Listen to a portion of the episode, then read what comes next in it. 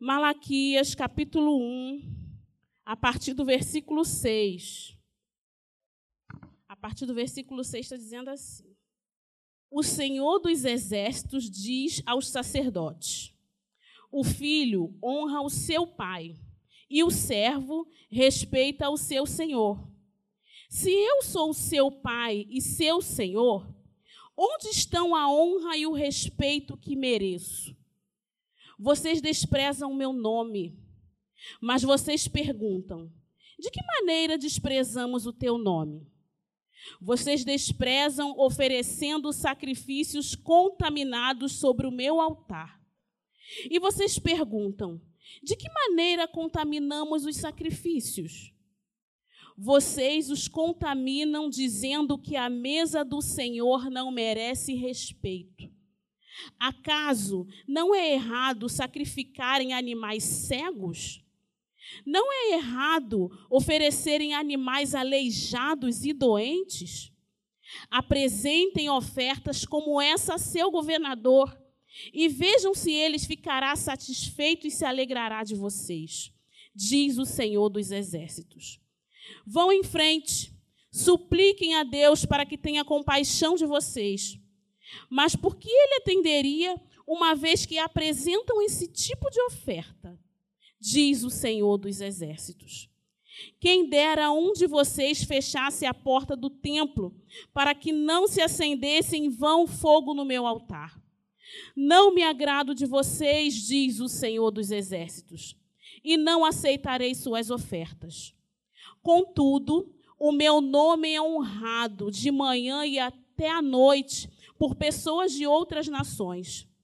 Em todo o mundo oferecem incenso e sacrifícios puros em minha honra, pois o meu nome é grande entre as nações, diz o Senhor dos Exércitos. Mas vocês, com suas ações, desonram o meu nome. Ao trazer alimentos desprezíveis, declaram que não há nada de errado em contaminar a mesa do Senhor dizem: É difícil demais servir ao Senhor e desprezam as minhas ordens, diz o Senhor dos Exércitos. Vocês trazem como ofertas animais roubados, aleijados e doentes. Acaso devo aceitar de suas mãos esse tipo de oferta? Diz o Senhor. Eu queria trazer o significado de altar no sentido literal. Altar é uma espécie de mesa destinada aos sacrifícios. Mesa sagrada, gerada com retábulo, destinada à celebração de sacrifício. Uma das dos significados de altar no sentido de, literal significa lugar de matança. E aquele povo, o contexto desse texto aqui é que o povo havia sido levado de volta a Jerusalém e o templo dos muros havia sido reconstruídos. Só que eles se tornaram sensuais, egoístas, descuidados e eles negligenciaram no dever da adoração.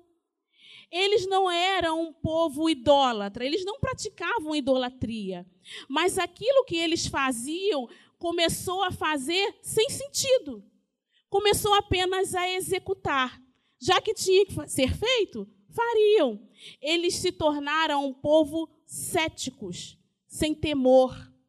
E aí é onde o versículo diz que, lá no versículo 7 está dizendo assim: Vocês o desprezam oferecendo sacrifícios contaminados sobre o meu altar. E vocês perguntam: de que maneiras contaminamos os sacrifícios? Vocês os contaminando, vocês os contaminam dizendo que a mesa do Senhor não merece respeito. Versículo 8. Acaso não é errado sacrificar animais cegos? Não é errado oferecer animais aleijados e doentes? Porque o que, que eles estavam fazendo?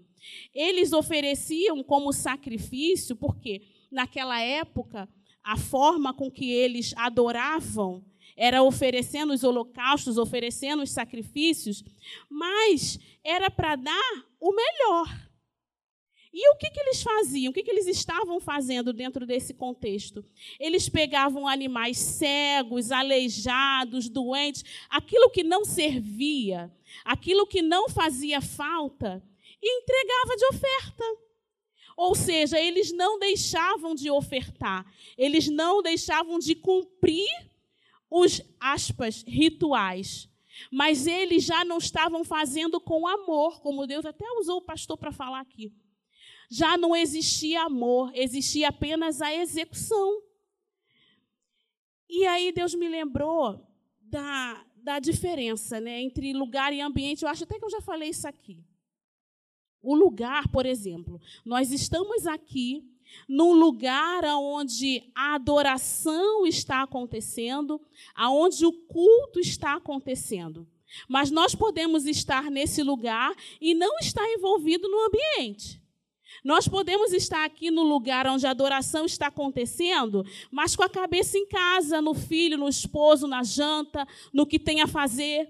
Você está no lugar da adoração, mas você não está no ambiente da adoração. E Deus começou a me lembrar que quem faz o ambiente somos nós. E não precisa falar, pedir, para a gente se comportar de acordo com cada ambiente. Por exemplo, se a gente vai ao fórum, a gente não pode chegar de chinelo, primeiro porque a gente não entra, não é permitido entrar no fórum de chinelo. A gente não pode chegar de bermuda porque existe uma formalidade ali. Aquele ambiente não comporta a gente estar ali de forma informal. Você nem entra no fórum. Quando você vai fazer uma audiência, você se comporta diante do juiz minimamente com uma formalidade porque ele está revestido de autoridade. O juiz ali, embora seja um homem, ele está revestido de autoridade. E a gente não fala com ele de qualquer forma. Agora, com essa história de pandemia, as audiências estão sendo virtuais. Até virtual, as pessoas botam o terno. Às vezes embaixo está até de bermuda, mas não aparece.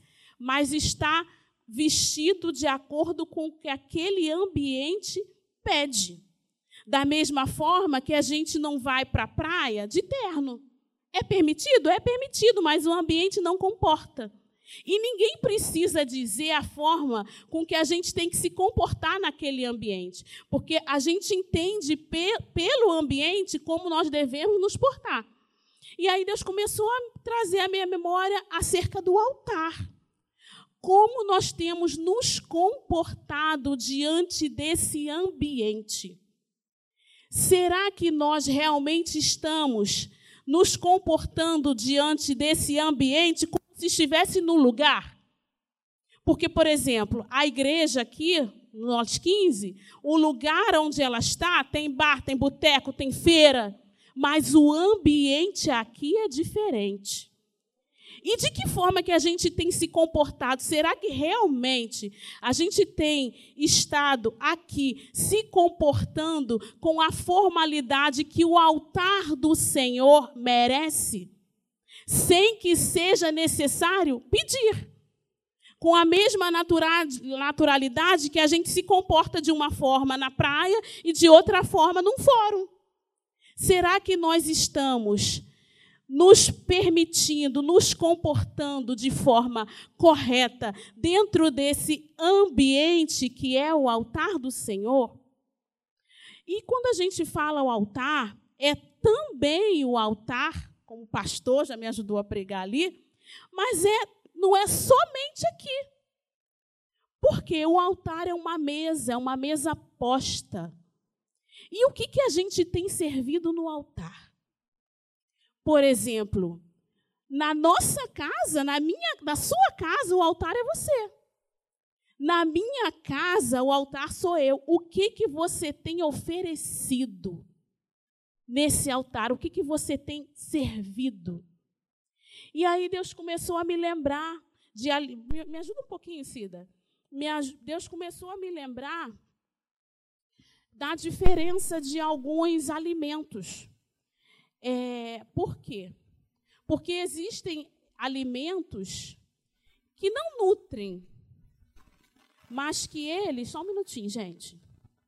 Cida, me ajuda aqui. Glorifica aí, gente.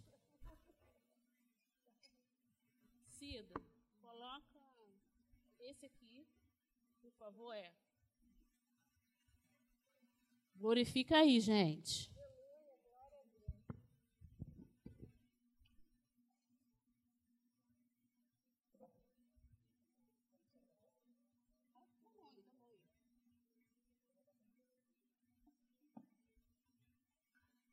Deus me lembrou. Espero que isso não caia. Deus me lembrou do leite. Por quê? Fica aqui, Cida. É, exatamente. Deus me lembrou do leite. Por quê? Aqui nós temos um leite bonito, cheiroso, apetitoso, com uma embalagem bonita, um recipiente bonito. E aqui nós estamos simulando um leite materno, num ambiente nem tão bonito assim. Quando a gente olha, o mais bonito, qual é? Sendo sincero, gente, qual é o mais bonito? Esse. É mais branco, a embalagem é melhor, ele, ele tem um cheiro bom. Quem gosta de leite como eu, tomaria isso aí tranquilamente. Um leite materno, eu não tenho coragem de tomar. O leite materno, segura se por favor. Estou com medo de se derramar. O leite materno, ele não tem uma aparência tão bonita. Aquelas que já amamentaram, sabe que quando a gente está amamentando, o, ainda, principalmente quando a criança acaba de nascer, nos primeiros dias, primeiros meses, o leite, a gente produz muito leite, o seio vaza. E o leite materno fede. Não é algo bonito, cheiroso. O bonito é só na televisão. Pessoalmente não é, porque começa a vazar, aquilo começa a feder. Mas o leite materno, ele nutre. O leite materno, ele tem. Obrigada, irmão. O leite materno, obrigada, Cida. Ele tem nutrientes. Existem pessoas aí que falam que o leite materno é a primeira vacina da criança. é a primeira vacina da criança. E Deus começou a trazer à memória o exemplo do leite. Porque muitas vezes a gente se comporta assim, ó, com uma aparência branquitude. Bonito, cheiroso, apetitoso, mas com pouco teor nutritivo no alimenta. O leite materno, embora ele não seja bonito, embora ele tenha uma aparência aguada, ele é, nesse, ele é o suficiente, por exemplo, para suprir a necessidade de um bebê até os seis meses de forma exclusiva. Você não precisa sentar nada para a criança, apenas o leite materno, nem água apenas o leite materno. Porque ele, embora não tenha uma aparência bonita, ele não tenha uma cor tão bonita, ele não seja tão apetitoso, ele, quando vaza, até fede. Mas ele é nutritivo, existe nutrientes nele. E que Deus tem colocado no meu coração que nós precisamos. E antes disso, o altar da criança, quando ela nasce, o seio da mãe é o altar do, da criança. É ali que ela se alimenta. É ali que ela vai suprir as necessidades dela. É ali que vai ser, como a gente costuma dizer, a primeira vacina, tem as primeiras imunidades. Através daquele altar, que o alimento não é tão bonito, mas alimenta. Existe um sacrifício, porque aquelas que amamentaram ou conviveram com aquelas que amamentaram ou estão amamentando, sabe o quão difícil é, porque às vezes em pedra, o seio fere, mas a criança precisa mamar. E mesmo com dor, mesmo sangrando, você precisa oferecer aquele alimento através daquele altar. A criança está sendo alimentada. Só que muitas vezes a gente não quer se sacrificar. Porque é um sacrifício. Tem mãe que, para amamentar nesse período de dor, que o peito fere mesmo, acontece com quase todo mundo, a mãe grita, chora. Tem umas que botam é, toalha na boca enquanto a criança está mamando. Existe um sacrifício. Mas ali é o altar e o alimento que você está oferecendo. Aquele, altar, aquele alimento embora não seja bonito, ele tem alto teor nutritivo. Por exemplo, o, um prato de legumes, ele não é tão atrativo como um prato de lasanha. Por mais que a gente goste de legumes, a gente, nossa, que vontade de comer um prato de legumes. Não, a gente come, precisa comer, mas não é atrativo. Mas se a gente comer todos os dias um prato de legumes, a gente vai ter vida, a gente vai ter saúde, vide Daniel que se alimentou de legumes no jejum de Daniel que a gente conhece. Agora, se a gente se alimenta todo dia com um prato de lasanha, que é uma delícia, é apetitoso, a gente come e repete, a gente morre, mata, porque tem baixo teor nutritivo. E aí eu volto a fazer a pergunta que Deus me fez. O que a gente tem oferecido no altar? Que tipo de alimento a gente tem oferecido no altar? Tem uma aparência branquitude, com um cheiro gostoso, mas com baixo teor nutritivo? Ou ele não é tão bonito, é difícil de tirar, às vezes a gente até chora, mas alimenta? Que tipo de alimento a gente tem oferecido no altar? O versículo 7 e 8 está dizendo assim: é, Vocês o desprezam, oferecendo sacrifícios contaminados sobre o meu altar. E vocês perguntam: de que maneira temos contaminados os sacrifícios? Vocês contaminam dizendo que a mesa do Senhor não merece respeito. Acaso não é errado sacrificarem animais cegos? Não é errado oferecerem animais aleijados e doentes? Apresente essas ofertas ao seu governador e veja se ele vai ficar satisfeito com isso. E aí eu comecei a perguntar a Deus que seriam hoje, nos nossos dias, esses sacrifícios contaminados, esses alimentos contaminados que a gente tem colocado diante do altar do Senhor.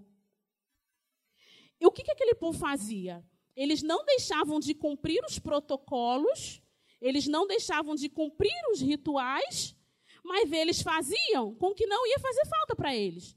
Davam os animais cegos, aleijados, doentes, os melhor, o melhor ficava para eles.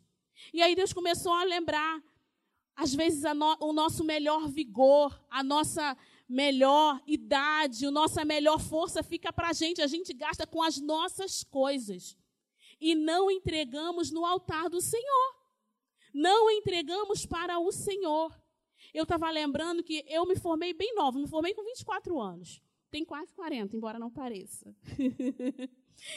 Mas eu, com 24 anos, na época que eu me formei, eu saía de casa às 5 horas da manhã, morando em São João, ia para Santa Teresa porque eu pegava lá sete horas, saía de Santa Teresa meio-dia, ia para o estágio no centro meio até às seis, saía às seis do centro, ia para Bom Sucesso para a faculdade, saía de lá dez, saía de Bom Sucesso e voltava para São João. Isso eu fazia todos os dias.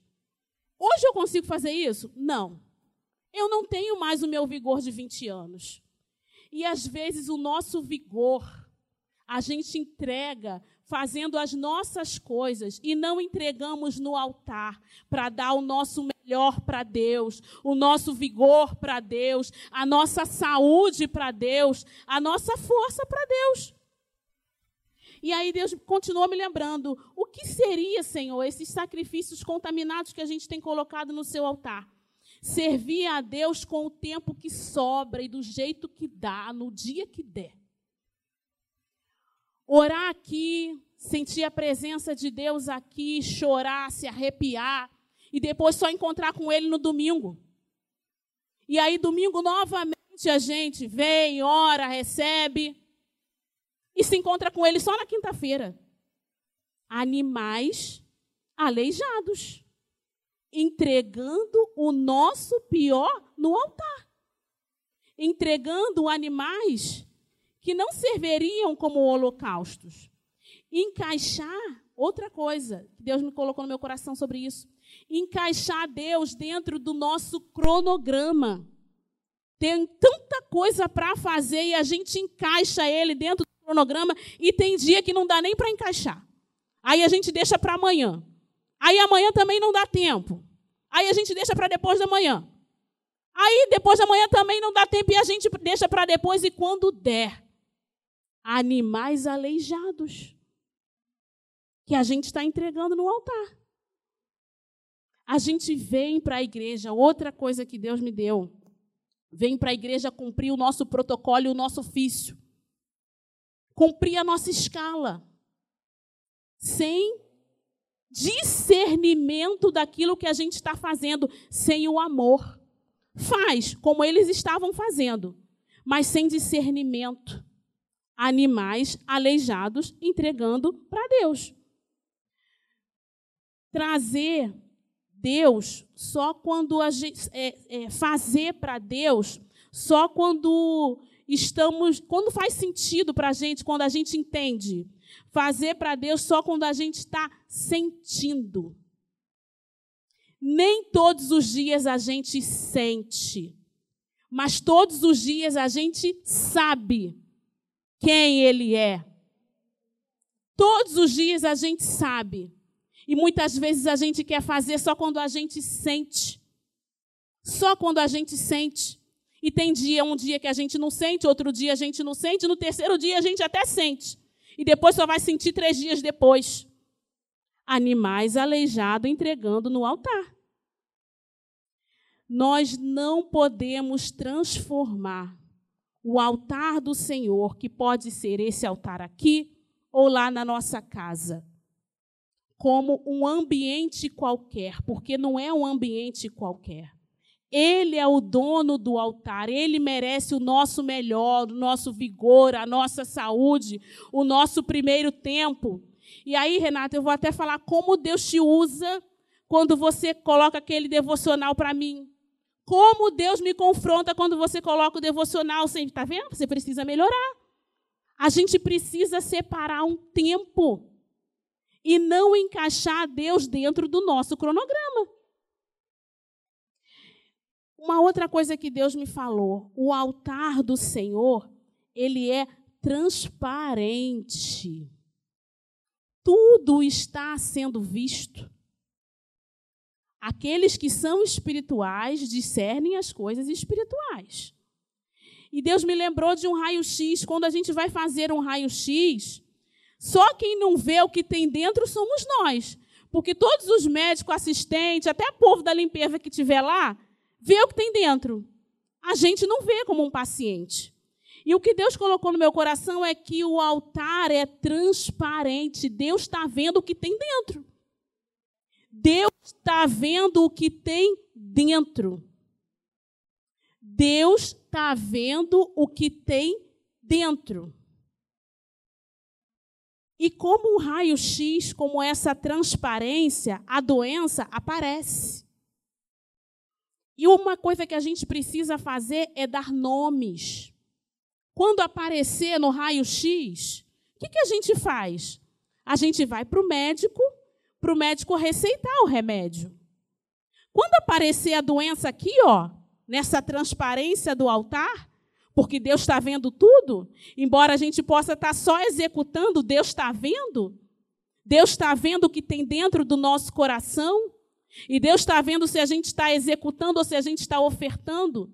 Deus está vendo se a gente está fazendo com amor ou se a gente está só cumprindo a nossa escala. O altar é transparente. Quando o raio-x detectar, não finge que não tem doença. Porque o altar, uma das, das definições, é lugar de matança. É aqui que Deus mata o nosso eu. É aqui que Deus mata a nossa humanidade. É aqui que Deus mata a nossa religiosidade de querer executar, executar, executar, sem entender o sentido, sem o amor, sem a entrega, sem entender, sem discernir que aquilo é uma oferta. Porque Deus já deu o filho dele como sacrifício no nosso lugar. O nosso papel hoje é o que? Ofertar. E não executar. E não cumprir o protocolo. O altar é transparente. Quando a doença aparecer, dê nome e deixa Deus matar no altar, porque o, o altar é lugar de matança. É aqui que a cura vem. Mas que para a gente mesmo crer que a cura venha, a gente precisa se portar de acordo com o ambiente. Porque se a gente não se comporta de acordo com o que o ambiente pede, sem perceber, a gente nem crê. Porque dentro de nós a gente não se comporta dessa forma. Qual tem sido o resultado do raio-x da nossa alma na transparência do altar. Qual tem sido o resultado? Deixa Deus matar, porque o altar é lugar de matança. E quando eu digo matar, é matar o nosso eu. É matar a nossa religiosidade, matar às vezes o nosso cansaço. É matar a gente vir à ceia porque é dia de ceia sem discernir, sem entender.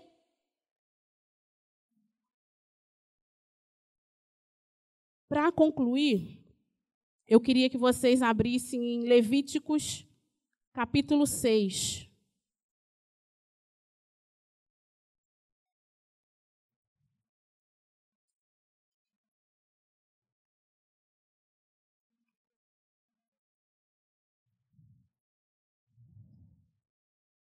Não podemos ocultar o resultado do nosso raio-x, porque o altar é transparente. Deus já sabe. Essa transparência é só para a gente ver também o que tem dentro. É só para a gente tomar ciência. A transparência não é para Deus, ele já sabe. É para nós. E, e, concluindo, lá em, no Levítico capítulo 6, versículo 13, diz assim: Lembrem-se de que o fogo deverá ser mantido aceso no altar o tempo todo. Nunca deve se apagar. Fogo representa a presença de Deus. Muitas vezes Deus, em algumas passagens bíblicas, ele se apresentou como fogo, como a coluna de fogo, como se apresentou para Moisés na sarça ardente, que não se consumia. Fogo representa a presença de Deus. Quem acende o fogo é Ele, que é o próprio fogo. Mas quem mantém o fogo aceso somos nós. Nós precisamos manter o fogo do altar aceso. O manter cabe a nós. Discernindo e se comportando de acordo com o ambiente que o altar requer de nós. Quem mantém o fogo aceso no altar somos nós.